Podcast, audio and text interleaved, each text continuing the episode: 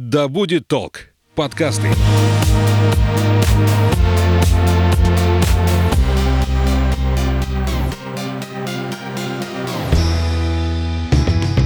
Доброго времени суток. Это подкаст «Конюх Федоров», где мы говорим об осознанном туризме, как отправляться в путешествие с головой и возвращаться наполненным впечатлениями. Говорим мы сегодня о том, как найти и где искать свою компанию для путешествия. Говорим мы традиционно с нашим экспертом по туризму, кандидатом географических наук, тревел-коучем и основателем компании Field Travel Анной Статвой. Аня, привет! Привет, Саша.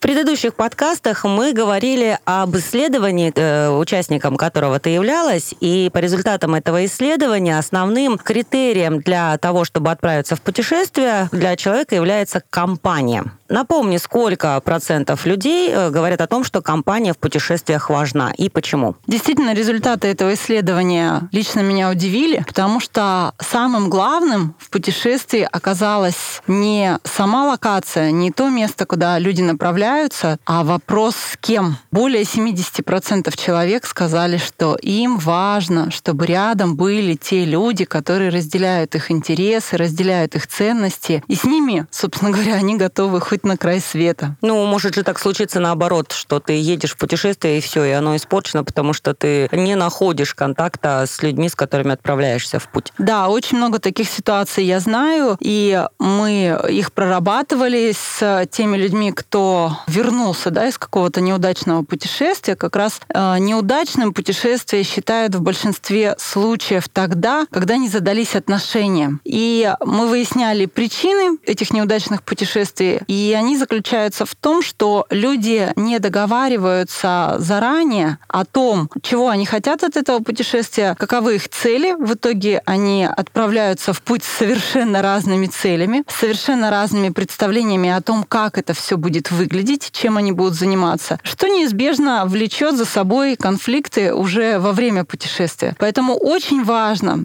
вот это все проговорить, как мы будем проводить время, что для нас самое главное посетить, чем для нас самое главное заняться. Иначе вы рискуете вот испортить себе, может быть, долгожданный отпуск. А если это вот речь идет о семье и близких каких-то людях, может быть, друзьях или знакомых, а, необходимо обязательно сесть и поговорить о том, каким будет наше путешествие. То есть сопоставить а, вот эту картинку предстоящего путешествия у всех, да, и прийти к какому-то общему знаменателю. Ну а если в группе оказываются э, абсолютно разные люди, которые начинают конфликтовать уже во время встречи, как организатору быть в, это, в этот момент? Приходить к какому-то компромиссу, искать э, в любом случае точки соприкосновения и находить тот вариант, который устроит всех и каждого. Угу. Бывало такое, что в путешествии, наоборот, э, на организационных собраниях, ну никак, а в горах там лучшие друзья потом? Наверное, бывало, да, бывало. Потому что в горах, вот если говорить конкретно о горах, о каком-то активном виде туризма, там э, человек э, наиболее себя проявляет. Там каждый такой, какой он есть на самом деле. И зачастую это совсем не тот человек, облеченный социальными ролями, множественными социальными ролями в обычной жизни. То есть там раскрывается сущность человека, и зачастую там люди лучше, чем в обычной жизни. Вот такой парадокс. Точно. Ну, как правило, да. Ну, я исходя из своего опыта говорю. А вот такой вопрос, а, когда в семье есть разные предпочтения в отдыхе, когда хотят вроде отдохнуть вместе, но женщина любит на море лежать, мужчина любит в походы ходить. Какой компромисс в этом случае можно найти? Да, такие ситуации тоже мне знакомы. Здесь важно, чтобы они шли навстречу друг другу и все-таки уважительно относились к интересам своего партнера, да, не обесценивали эти интересы уважали их. И тогда можно договориться о каком-то варианте. Ну, предположим, один год мы отправляемся в поход, который устроит всю семью. Один год мы отдыхаем вместе на море. Это один вариант. Другой вариант, когда мы отдельно проводим отпуск. Почему бы и нет? То есть это тоже такой стереотип, что если мы семья, э, партнеры, мы должны всегда отдыхать вместе. Отдых друг от друга, он тоже порой нужен, безусловно, чтобы соскучиться, а, чтобы каждый э, действительно удовлетворил свои интересы и не поступался ими ради партнера. Вот это второй вариант. Третий вариант какой-то смежный. То есть мы, предположим, отдыхаем на море, да, но это отдых э, с элементами каких-то активностей. Может быть, мы в один из дней отправляемся на тот же сплав по реке, или там совершаем восхождение на ближайшую вершинку, или занимаемся трекингом. То есть всегда можно э, прийти вот к этому компромиссу. Главное, чтобы было желание сторон к нему прийти. Стоит ли, если человек совсем не любит природу, ну, хочет э, угодить мужу, давай, вот раз мы взяли эту картинку, и отправляется в путешествие, не будет ли оно испорчено вот такой компанией, недовольным лицом, когда крики от насекомых, бывает такое. Да. Стоит ли все-таки вот такую компанию собирать с собой? Но, на мой взгляд, не стоит поступаться своими интересами и все-таки ломать, что называется, себя ради партнера, как бы вы его не любили, это не пойдет на пользу ни вам, ни ему потому что отпуск э, будет испорчен с двух сторон. А здесь э, еще раз повторюсь, что нужно найти тот вариант, который а, действительно устроит всех и который искренне человек примет, а не из какого-то чувства одолжения, да, или из э, не из чувства вины, да. Это то, на что он пойдет добровольно. Ну, вариантов множество. Тут можно как бы творчески подойти к этому вопросу. Плюс мы в предыдущих выпусках говорили о том, какой сейчас многообразие многообразие различных туров и направлений. И всегда вот в этом многообразии можно найти какую-то точку соприкосновения, то, что строит обе стороны. Но если вы одна семья, вы много лет друг с другом живете, наверное, есть то, что вас объединяет, да? Веловинный тур, о котором да, мы говорили, да, да. мне кажется, подходящий вариант. А когда человек хочет убежать, наоборот, от компании, это о чем говорит? Я вообще считаю, что каждому человеку в определенный момент времени, определенный на определенном жизненном этапе хочется побыть одному для того, чтобы что-то осмыслить, да,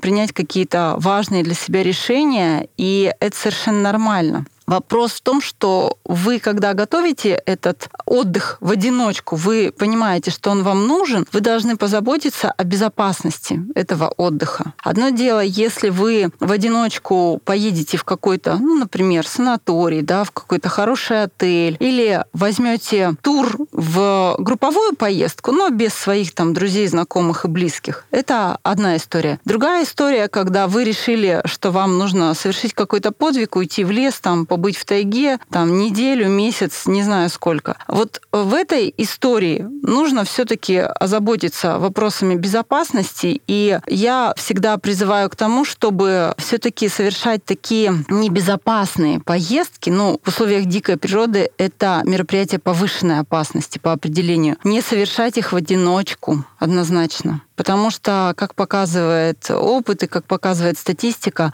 большая часть несчастных случаев происходит с человеком именно когда он один, когда ему некому помочь. Это может быть самая там даже иногда нелепая ситуация, когда люди погибают, к сожалению. Ну, тогда с каким количеством людей комфортно будет? И когда уже перебор?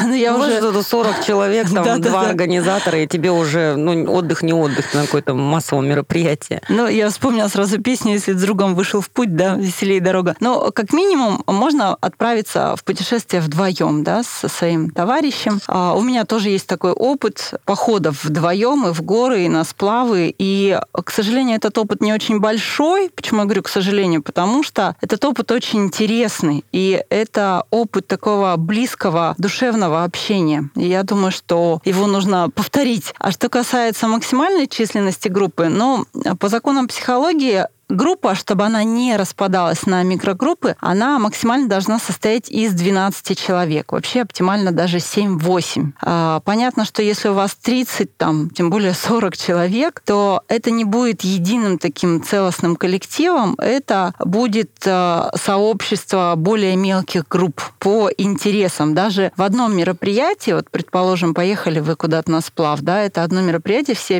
общей целью, все равно у вас внутри этой большой большой группы будут образовываться такие микрокомпании по каким-то частным интересам. Тогда уже сложная очень задача стоит перед организатором наладить взаимодействие между этими микрогруппами. Как это делается? Ну, это делается посредством каких-то общих мероприятий, например, вечерних мероприятий у костра, песен, посиделок, разговоров, общих игр и так далее. Горячий чай, игра в мяч. Вот все что угодно. А, там вариантов может быть много. Все зависит от того, какая это вообще группа по возрасту, по уровню образования, по своей направленности направленности, по своим интересам можно много чего придумать. А важно то, чтобы эта деятельность совместная была организована. Даже когда вы, например, ставите лагерь и все вместе идете э, заготавливать дрова, это тоже общая деятельность, которая вас объединяет. Э, есть у многих родителей такое э, чувство вины, когда они собираются отправиться в какой-то поход и оставляют детей. Давай успокоим, что это нормально. Смотря где они их оставляют. Ну, дома, там, с бабушками, с дедушками, с тетями, дядями. Нормально или надо брать?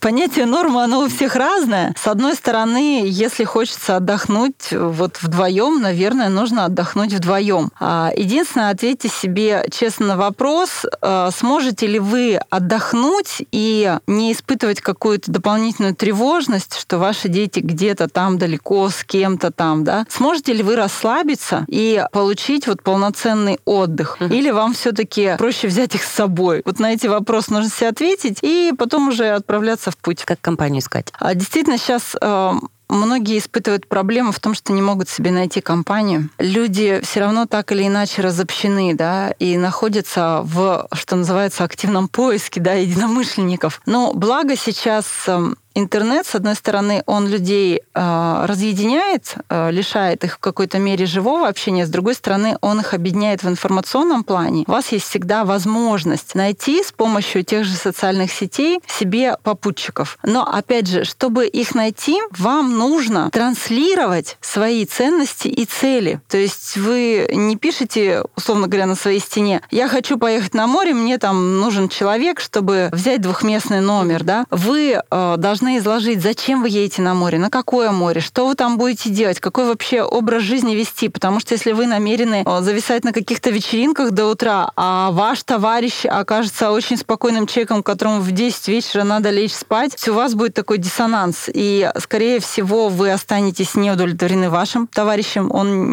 и соответственно, без друга. Соответственно, вами, да. То есть нужно транслировать то, что вы хотите. То есть мне не просто нужен вот такой человек, такой попутчик, мне он нужен для того-то, того-то. То есть опишите свое совместное времяпрепровождение, опишите то, что для вас действительно важно, а что вы ожидаете от этой поездки и какой она должна быть в идеале. Я уверена, что откликнется тот человек, у которого вот эта картинка совпадет с вашей. Но плюс, если вы берете а, путевку в какой-то групповой тур, то а, по определению уже там будут люди, которые так или иначе с вами а, будут соотноситься по интересам, по целям, по ценностям, потому что они уже захотели в этот тур отправиться. Скажи, вот такой парадокс еще бывает, что отправляются в какое-то трудное путешествие, где необходимо преодолевать люди, а вдвоем, втроем не проходят, а там 5-6 человек уже проходят. Что работает, что происходит в этот момент в группе? Ну, происходят какие-то процессы групповой динамики, безусловно, и направленность этих процессов зависит от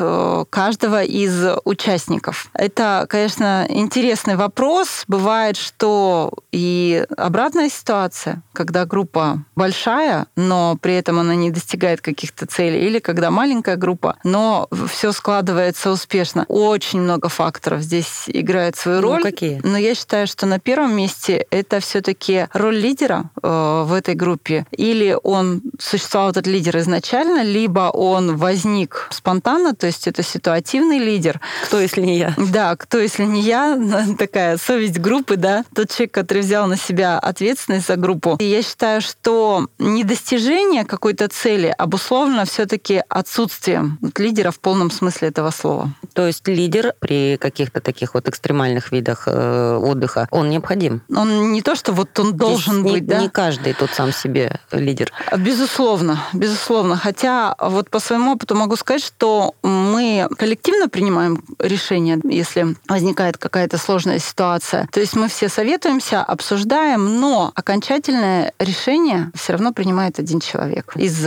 того множества вариантов, которые были озвучены, и, по сути дела, этот человек берет на себя ответственность за всю группу. И все-таки где, если это интернет, искать себе компанию? Безусловно, нужно позаботиться об этом заранее, но сейчас а, существует очень много сообществ, разной направленности. То есть вы можете найти себе вот единомышленников и попутчиков в этих сообществах. Это сообщество различных туристских клубов. Близко вам там покорение гор. Ищите тоже в соответствующих группах на форумах. Я уверена, что сейчас можно найти вот э, товарищей независимо от того, какая у вас область интересов. Ну, ты знаешь, у меня вот здесь вопрос встает переизбытка напротив. Ну, зарегистрируешься, ты добавишься во все группы, которые существуют, их же великое множество. Как этот выбор сделать правильно? Э, зачем, зачем во все? Драм-кружок, кружок по фото еще мне петь охота? Да-да-да, что-то вроде того. Ну, там, о, вот этот вот классный, и пост у них там, и э, отзывы хорошие о туре, добавляемся там, о, вот здесь вот классно, это вот река, это горы, это где-то там большая Байкальская тропа. И везде она добавлялся, и бах, и выбор сложнее делать. Ну, нужно изначально определиться со своими приоритетами, проранжировать, так скажем, длинный список, который у вас есть, и понять, что вам ближе всего. Ну, и не забывать отвечать себе на вопрос, зачем я хочу отправиться в то или иное путешествие, что я от него хочу получить и почему именно оно для меня является важным. Я думаю, что после ответов на эти вопросы все станет на свои места. Конечно, хочется, чтобы а, все принесло вам удовольствие, чтобы вы вернулись наполненным, вдохновленным, чтобы все это было безопасным. Поэтому смотрите, пожалуйста, кому вы доверяете свою жизнь и здоровье. Читайте отзывы людей, которые были пользователями этих услуг. Да? Их можно найти по хэштегам, там, как угодно. Сейчас это не проблема. То есть изучите э, этот вопрос, потому что вопрос серьезный. И чтобы не получилась такая ситуация, что вы отправились в путешествие с теми людьми, которые являются ненадежными. В чем еще плюсы компании большой, если говорить о безопасности? Ну, я только хотела сказать, что с компанией веселей, конечно.